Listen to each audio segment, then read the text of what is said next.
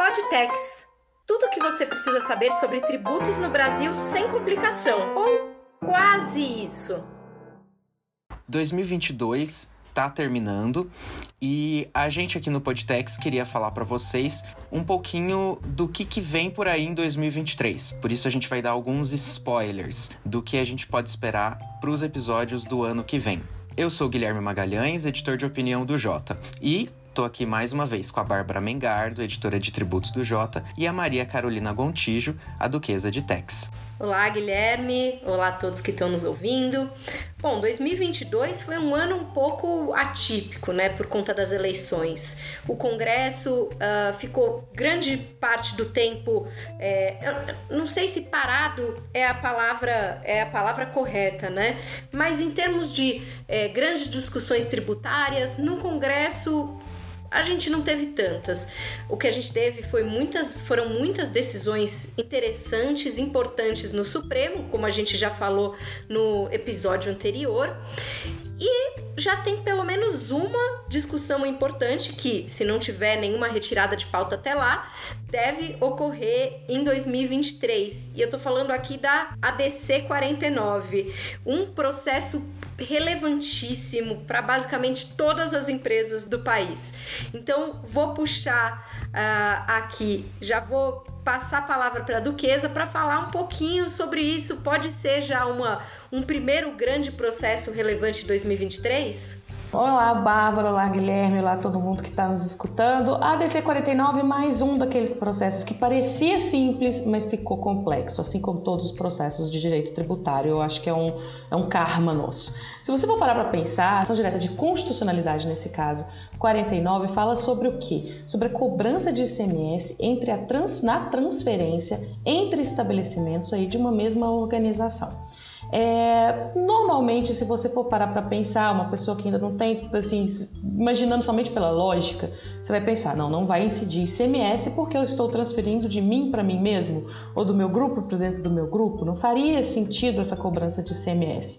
Num primeiro momento, sim, mas quando a gente pensa que o ICMS é um imposto não cumulativo, ou seja, existe aquela sistemática de débitos e créditos quando a gente fala sobre, por exemplo, a, a questão da, da possibilidade de creditamento, muitas empresas não gostaram dessa ideia de que você, por exemplo, poderia ter ver os seus créditos comprometidos. Algumas delas, inclusive, ficavam é, destacando é, o ICMS para poder ter aproveitamento de crédito desse jeito.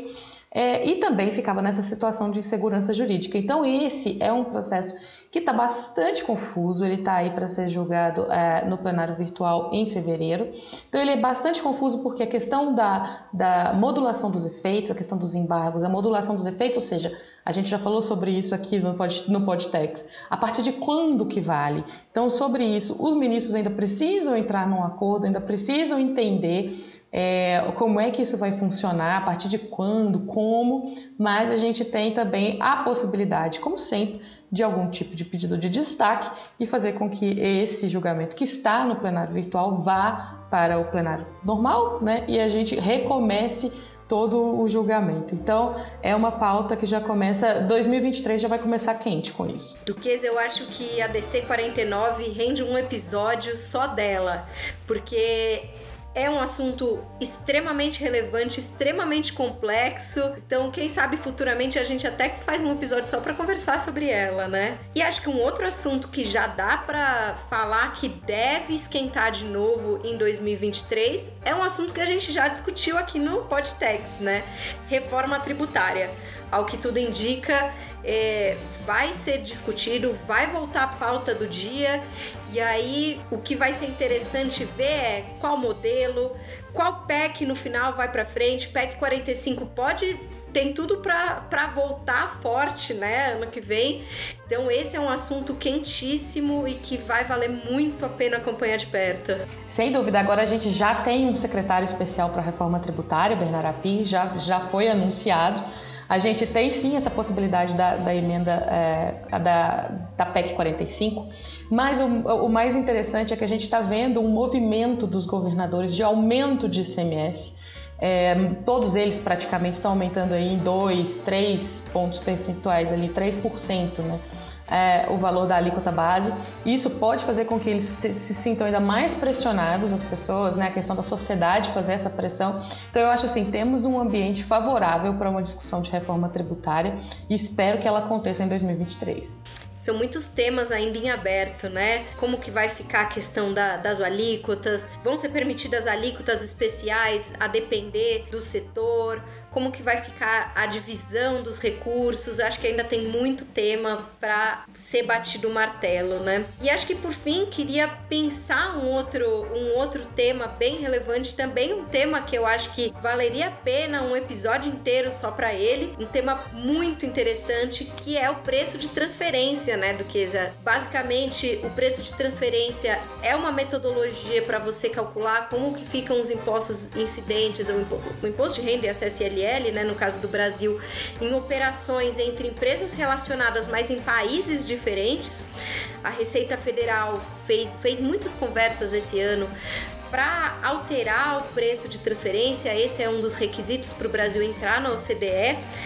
E agora fica uma grande interrogação sobre isso vai andar no ano que vem. Tinha-se uma conversa de que essas alterações iam passar via medida provisória, então estamos muito próximos do fim do ano, isso ainda vem. E mais, isso vai no ano que vem, isso interessa muito para multinacionais, então acho que é um assunto que também pode ficar bem quente no ano que vem. Sem dúvida, Bárbara, é um assunto que vai sim ficar em pauta, sempre em pauta. Eu, particularmente, não acredito em nenhuma modificação é, ainda dentro de 2022. Eu acho muito pouco provável que isso aconteça, até pelo momento político, pela questão que a gente está vivendo, pela, pela situação mesmo é, de discussão aqui do país.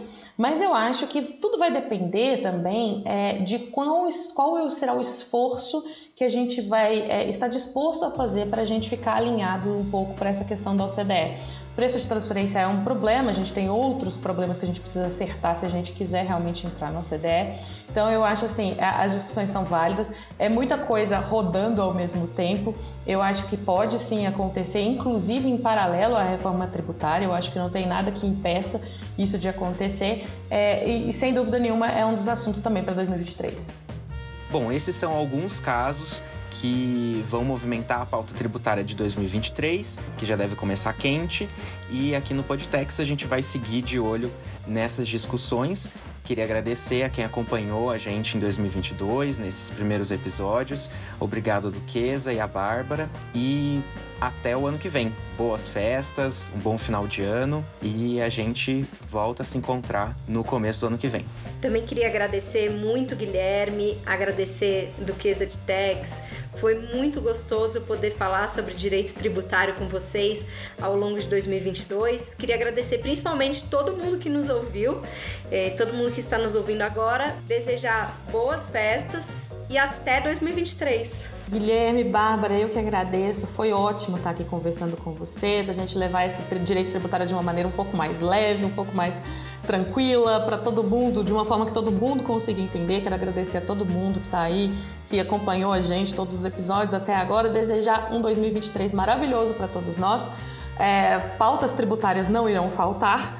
É, a gente vai estar aqui esperando vocês aqui ao longo do ano com os nossos podtechs. Boas festas para todo mundo, um feliz 2023. Você se sente sobrecarregado de informações? O universo tributário brasileiro exige constante atualização e monitoramento.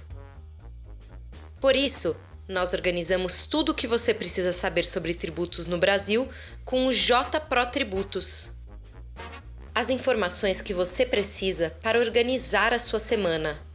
Decisões do CARF, ciência de dados para gerar previsibilidade para casos em julgamento, decisões do STF e STJ relacionadas à tributação brasileira, monitoramento de pautas tributárias na Câmara e no Senado, informações diárias sobre as movimentações dos três poderes que afetam os tributos no país. Tudo isso em uma plataforma inteligente e aí, como o J para Tributos pode descomplicar o seu dia hoje?